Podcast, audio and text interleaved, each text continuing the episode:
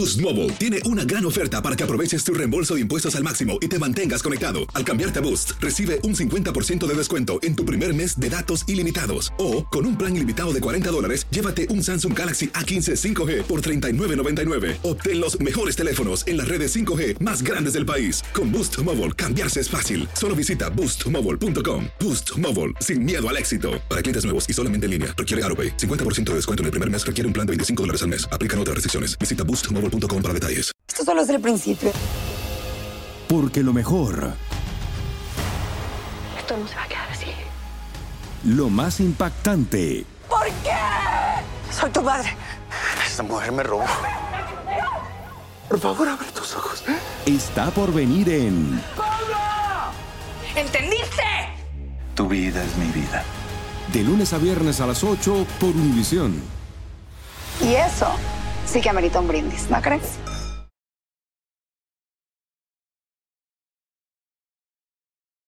El siguiente podcast es una presentación exclusiva de Euforia On Demand. Dije cuando anuncié los titulares que adelante Pacheco, pero es una broma a nuestro amigo Wilfredo.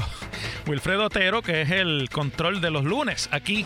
El resto de los días está Pacheco, pero mira, Wilfredo ni vuelta pide de tan buenos compañeros de trabajo que tenemos aquí en WKQ.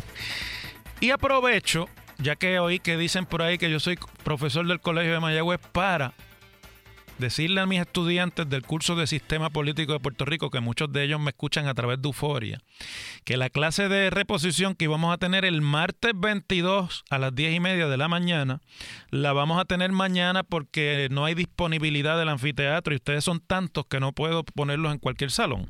Así que la clase que iba a ser el jueves 22 a las 10 y media, mis queridos estudiantes del colegio, es mañana a las 10 y media en el anfiteatro donde siempre nos reunimos. Bueno. Vamos a comenzar rapidito con el tema que yo creo que ha sido de interés, aunque no lo he escuchado tan discutido en los medios, porque son asuntos muy técnicos que hay que desmenuzarlos en arroz y habichuela para que podamos sacarle provecho en términos de discutirlo a nivel general. Yo les he venido de- describiendo a ustedes sin darme cuenta prácticamente, paso a paso, cuál va, cuáles han sido los capítulos de esta novela que se llama Reestructuración de la deuda colosal del gobierno de Puerto Rico.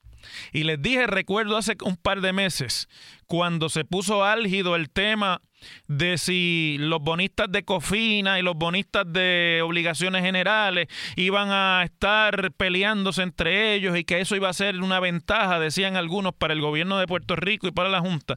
Recuerdo haberles dicho en aquella ocasión, hace como dos meses ya, que eventualmente estos dos tipos de bonistas se iban a poner de acuerdo porque lo único que puede pasar si no lo hacen es que se queden sin cobrar o sin recuperar nada de lo que compraron en deuda de Puerto Rico, que era más fácil que estos dos se pusieran de acuerdo entre ellos y cuando se pusieran de acuerdo entre ellos, entonces tenían una posición más sólida para enfrentar lo que es la posición de la Junta de Supervisión Fiscal y del gobierno de Puerto Rico. Tardó un poquito, pero ese es el propósito del proceso de mediación que, deba- que bajo el capítulo 3 de la ley promesa se está dando en este momento, ordenado por la jueza Swain, para luego trabajar sobre los acuerdos voluntarios, los acuerdos a los que se llegue, y entonces decidir cuánto de la deuda es lo que Puerto Rico va a pagar o va a terminar pagando y cuánto de la deuda se le va a recortar a Puerto Rico.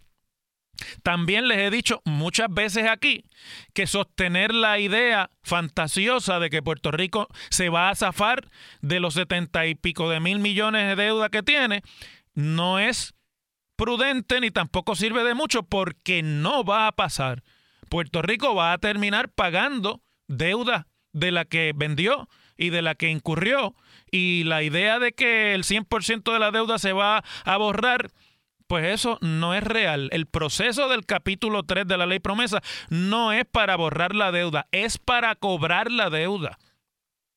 Como nosotros no podemos pagar a la luz de nuestras realidades, por así decirlo, y explicárselo de una manera más sencilla, el proceso del capítulo 3 es una especie de plan de pago que están tratando de hacerle a Puerto Rico y como los ingresos de Puerto Rico no dan, pues dentro de ese plan de, plan de pago cabe la posibilidad casi certera de que nos digan, bueno, parte de esa deuda no la vas a tener que pagar, pero esta otra parte sí. Eso es lo que se trata.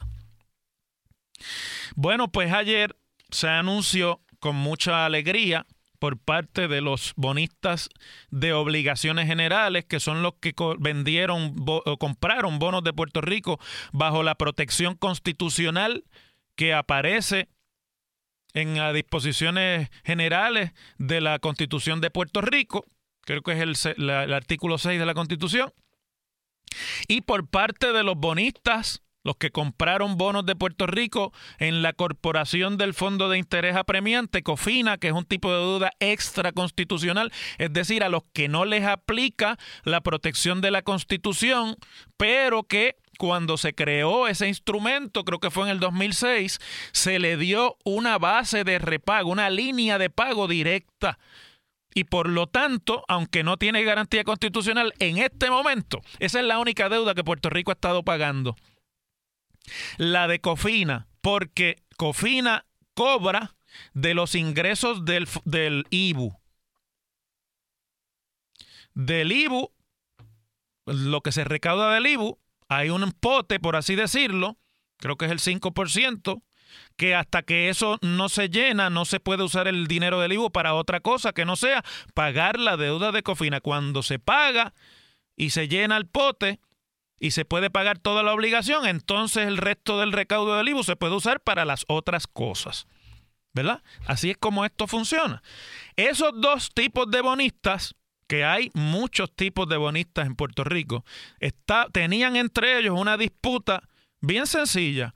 Los de las obligaciones generales a los que no se les está pagando sus bonos, Puerto Rico dejó de pagarle los bonos desde 2014, dicen pero ¿cómo es que yo, que tengo una protección de la Constitución de que lo primero que se paga cuando no doy el dinero para cubrir los gastos del gobierno son los bonos y esos son mis bonos.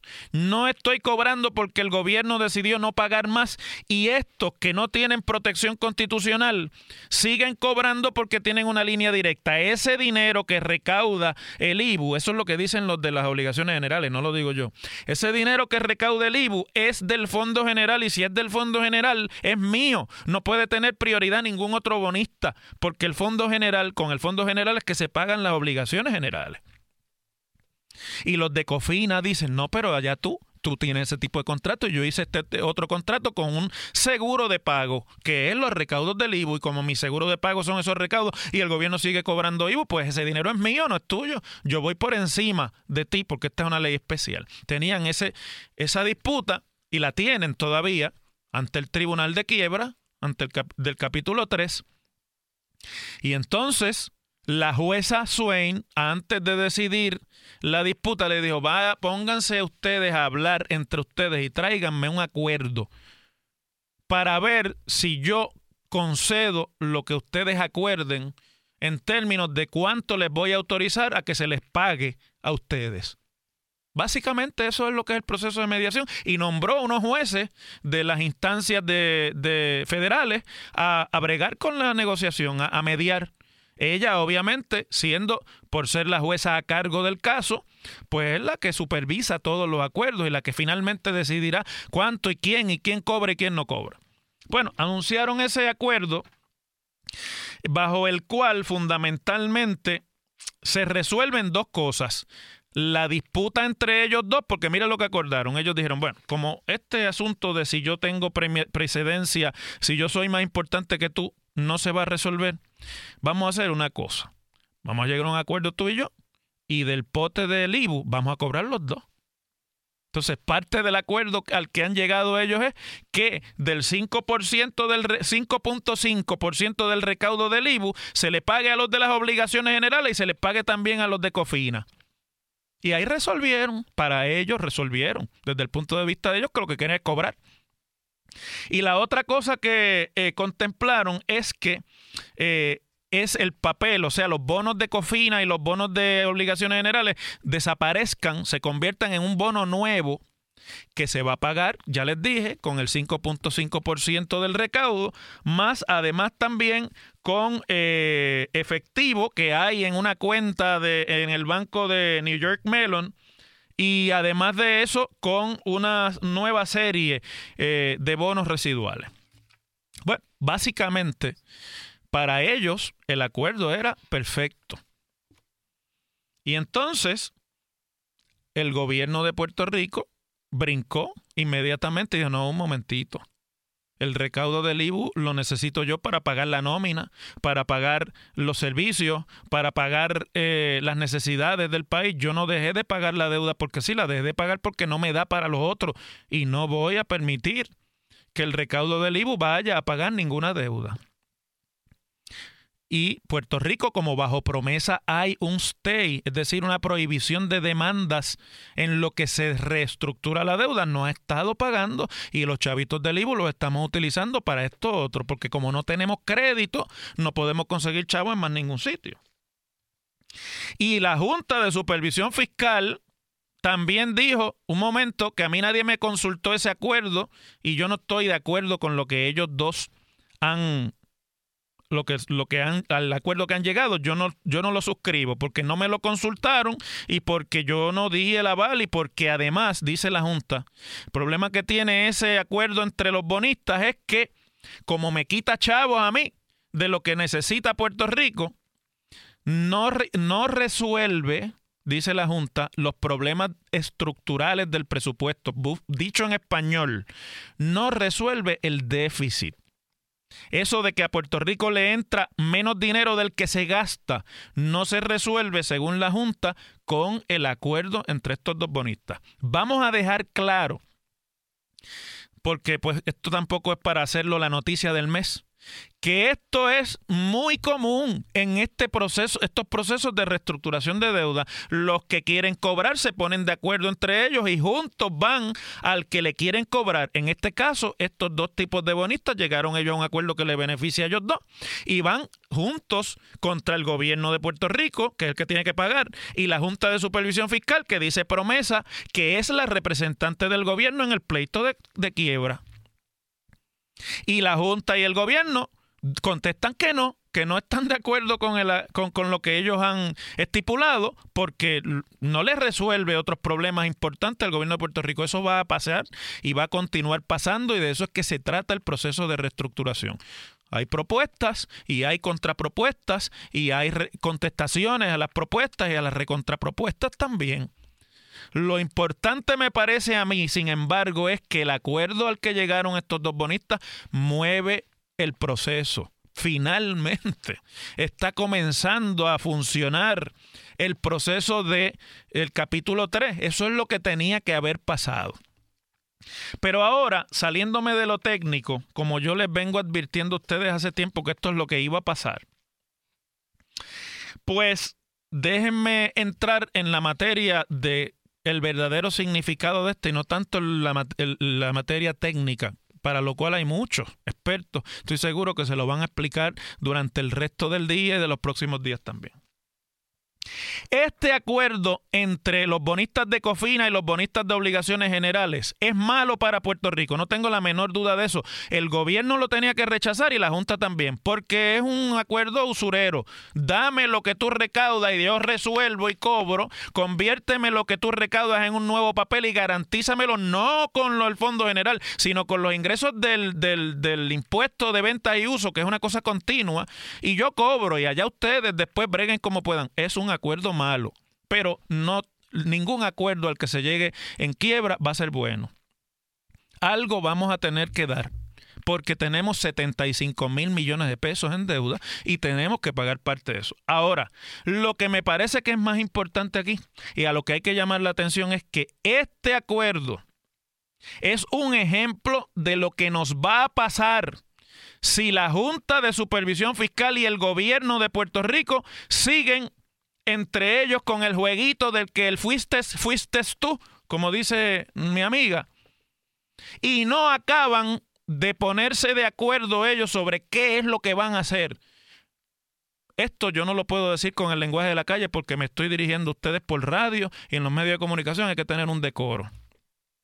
Pero si ese jueguito del que fuiste, fuiste tú entre la Junta y el gobierno sigue y siguen perdiendo el tiempo, que es lo que hacen, en cosas que hace tiempo debieron haber resuelto, los bonistas se van a seguir poniendo de acuerdo entre ellos y no va a poder el gobierno ir al tribunal a decir, viste lo ve, viste lo ve, como decía ñoño, el del chavo del 8, ¿qué es lo que hicieron hoy la Junta y el gobierno? ¿Ustedes se acuerdan de ñoño, el del chavo del 8? Que cuando, como era el más bobo del, del, grupo de los muchachos de aquel barrio, porque era el hijo del, del rico, el, el, que estaba arriba siempre, no lo dejaban jugar hasta que creció, pues eran aquellos no, los otros tenían las espuelas que se le cruzaban. Y entonces le pasaban, le daban, le lo abusaban, y, y él le echaba a llorar y iba donde el papá diciendo, viste, lo ve. Pues el gobierno de Puerto Rico y la Junta en su perdedera de tiempo, de que si te voy a recortar, de que si yo no, que si sobre mi cadáver, que si no va a pasar, que si hay que defender, que si yo primero, que si los humildes primero. Todo ese juego que es para las gradas es un juego político de cara a las elecciones de 2020, lo único que ha logrado es perder dos años de un proceso que debió haber estado a este tiempo, por lo menos ya cerrando algunos de los acuerdos de reestructuración. Y si siguen en ese cuento, que en el fin de semana tuvo Natalia Yaresco salió diciéndole al gobierno, bueno, esa cosa de que si yo no te no me apruebas el presupuesto va a quedar vigente el presupuesto anterior, eso es un embuste, yo te voy a imponer el presupuesto y te voy a imponer los recortes y allá tú brega con eso. Todo eso es parte de ese juego para las gradas de quién es el bueno y quién es el malo. Y en el medio de esto estamos perdiendo el tiempo para lo único bueno que tenía la ley promesa con respecto a Puerto Rico, que era la reestructuración de parte de la deuda. Más vale que resuelvan entre Junta y Gobierno ya, porque como este acuerdo van a empezar a darse decenas de acuerdos más y usted no siempre va a poder ir a donde la jueza a decirle, viste, lo ve. Porque la jueza te va a decir, chico, pero ponte para tu número. Decide qué es lo que vas a gastar y qué es lo que no vas a gastar porque hace falta saber qué es lo que tú vas a gastar yo tengo que saber qué es lo que tú vas a presupuestar y qué es lo que vas a recortar para entonces saber cómo le vamos a pagar parte de lo que le debes a esta gente. Eso es lo que nos va a pasar si seguimos perdiendo el tiempo. El tribunal lo va a hacer y no va a valer de nada lo que diga ni la Junta ni el gobierno de Puerto Rico. Las cosas como son. En WKAQ se abre el aula del profesor Ángel Rosa. Conoce de primera mano cómo se bate el cobre en la política. Las cosas como son. Profesor Ángel Rosa en WKAQ. ¿Usted quiere un ejemplo de cómo llevamos perdiendo el tiempo dos años? Pues mire, le voy a dar un ejemplo. La Universidad de Puerto Rico presentó un plan fiscal que era deficiente, que no tenía la suficiente información para tomar decisiones conscientes y decisiones serias sobre el futuro fiscal de esa entidad pública. Y la Junta de Supervisión Fiscal se lo devolvió y le dijo, me falta información. Tienes que mandarme información porque no la tengo disponible y por lo tanto no puedo decidir cuál es el plan fiscal tuyo. Entonces le di un plazo a la universidad. Y la universidad cuando se venció el plazo le dijo, necesito más tiempo. La Junta los puso en un ultimátum hace dos semanas y le dijo, si sigues con esto, la ley promesa provee para que te destituyamos a ustedes, los destituyamos a ustedes por, por eh, incumplimiento y por incompetencia, vamos por falta de capacidad para cumplir con sus deberes. Y yo no te voy a dar más tiempo. Pues mire, hoy vencía el plazo que le dieron adicional a la Universidad de Puerto Rico para que entregue documentos, incluyendo los informes de liquidez de la Universidad de Puerto Rico, para que se tome una decisión finalmente y se certifique el plan fiscal de la universidad. La directora ejecutiva de la, de la Junta de Supervisión Fiscal, eh, Natalia Yaresco, le había establecido el 2 de mayo en una carta al presidente interino de la universidad que la, la, información para la que le estaba concediendo dos semanas más debía haberse entregado el 31 de marzo y que hasta ese momento la UPR no ha brindado ninguna información de lo que se le pidió. Yo tengo la impresión de que el problema real no es que la universidad no quiera entregar la información, sino que el desarraigo y el desorden en términos de la información financiera y fiscal de la universidad de tal magnitud y lo digo por algunos acercamientos que tuve yo a eso en el pasado, que no se sabe ni la hora que es en la universidad y por lo tanto cuando se pide la información, pues no está. Y necesitan más tiempo, pero el problema es que el reloj sigue corriendo y el tiempo se sigue perdiendo.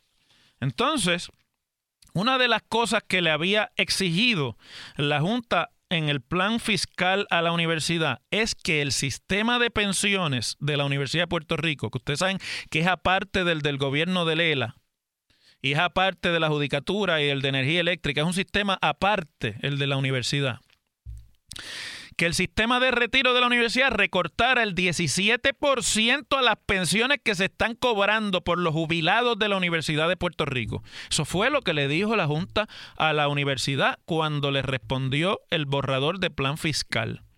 Y son las directrices que prevalecen.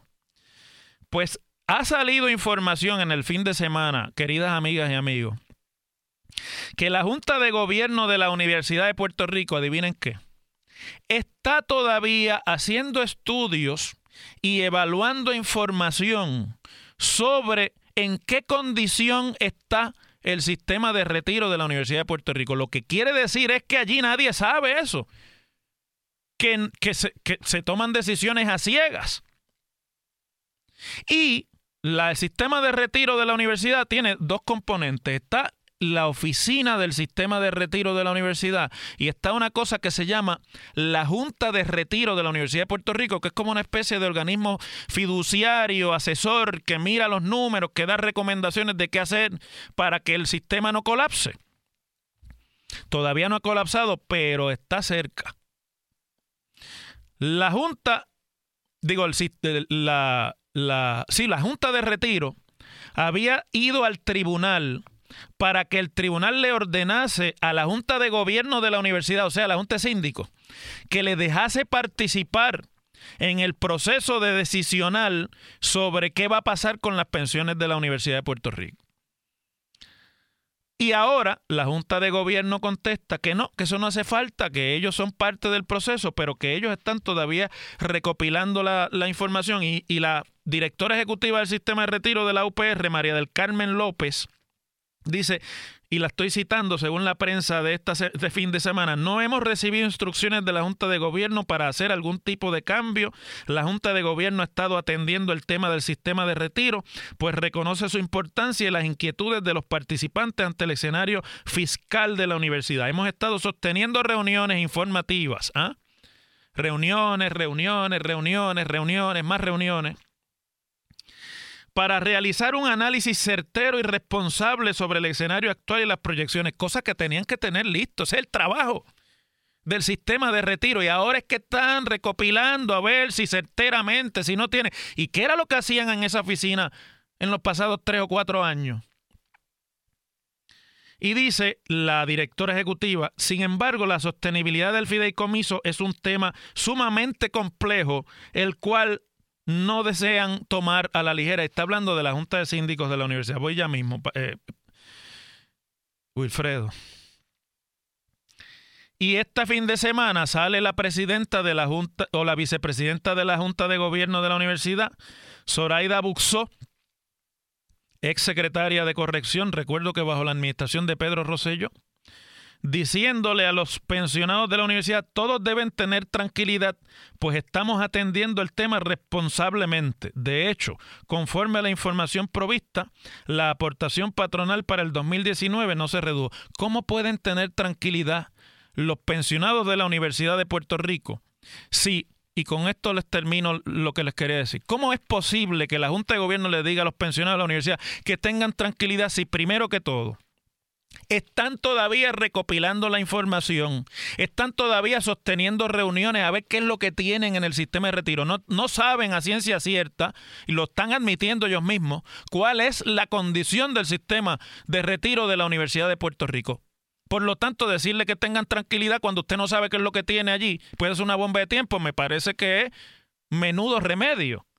Y segundo, cuando no ha podido la universidad entregar a tiempo la información sobre las finanzas de la universidad que incluyen al sistema de retiro y siguen pidiendo prórrogas y prórrogas y hoy se le vencía, vamos a ver. Y cuando dentro de todo esto, ya la Junta de Supervisión Fiscal dijo, te voy a tumbar 17% de las pensiones de vengada, a menos que tú me demuestres con información que tenían hasta hoy que las puedes pagar. Y todavía no se sabe si las pueden pagar o no porque están recopilando información. Y ustedes y yo sabemos que al final se va a hacer lo que diga la Junta de Supervisión Fiscal. ¿Cómo es posible que la contestación sea tengan tranquilidad? Al contrario, al contrario, está todo el mundo con las manos en la cabeza porque es como si estuvieran guiando el carro con una venda puesta de camino a la pared. Las cosas como son. El pasado podcast fue una presentación exclusiva de Euphoria On Demand. Para escuchar otros episodios de este y otros podcasts, visítanos en euphoriaondemand.com. Boost Mobile tiene una gran oferta para que aproveches tu reembolso de impuestos al máximo y te mantengas conectado. Al cambiarte a Boost, recibe un 50% de descuento en tu primer mes de datos ilimitados. O, con un plan ilimitado de 40 dólares, llévate un Samsung Galaxy A15 5G por $39.99. Obtén los mejores teléfonos en las redes 5G más grandes del país. Con Boost Mobile, cambiarse es fácil. Solo visita boostmobile.com. Boost Mobile, sin miedo al éxito. Para clientes nuevos y solamente en línea, requiere AroPay. 50% de descuento en el primer mes requiere un plan de 25 dólares al mes. Aplican otras restricciones. Visita boostmobile.com para detalles. Familia querida de Univisión, aquí Lucero para decirles que no se pueden perder el gallo de oro. Lunes a viernes a las 9 por Univisión.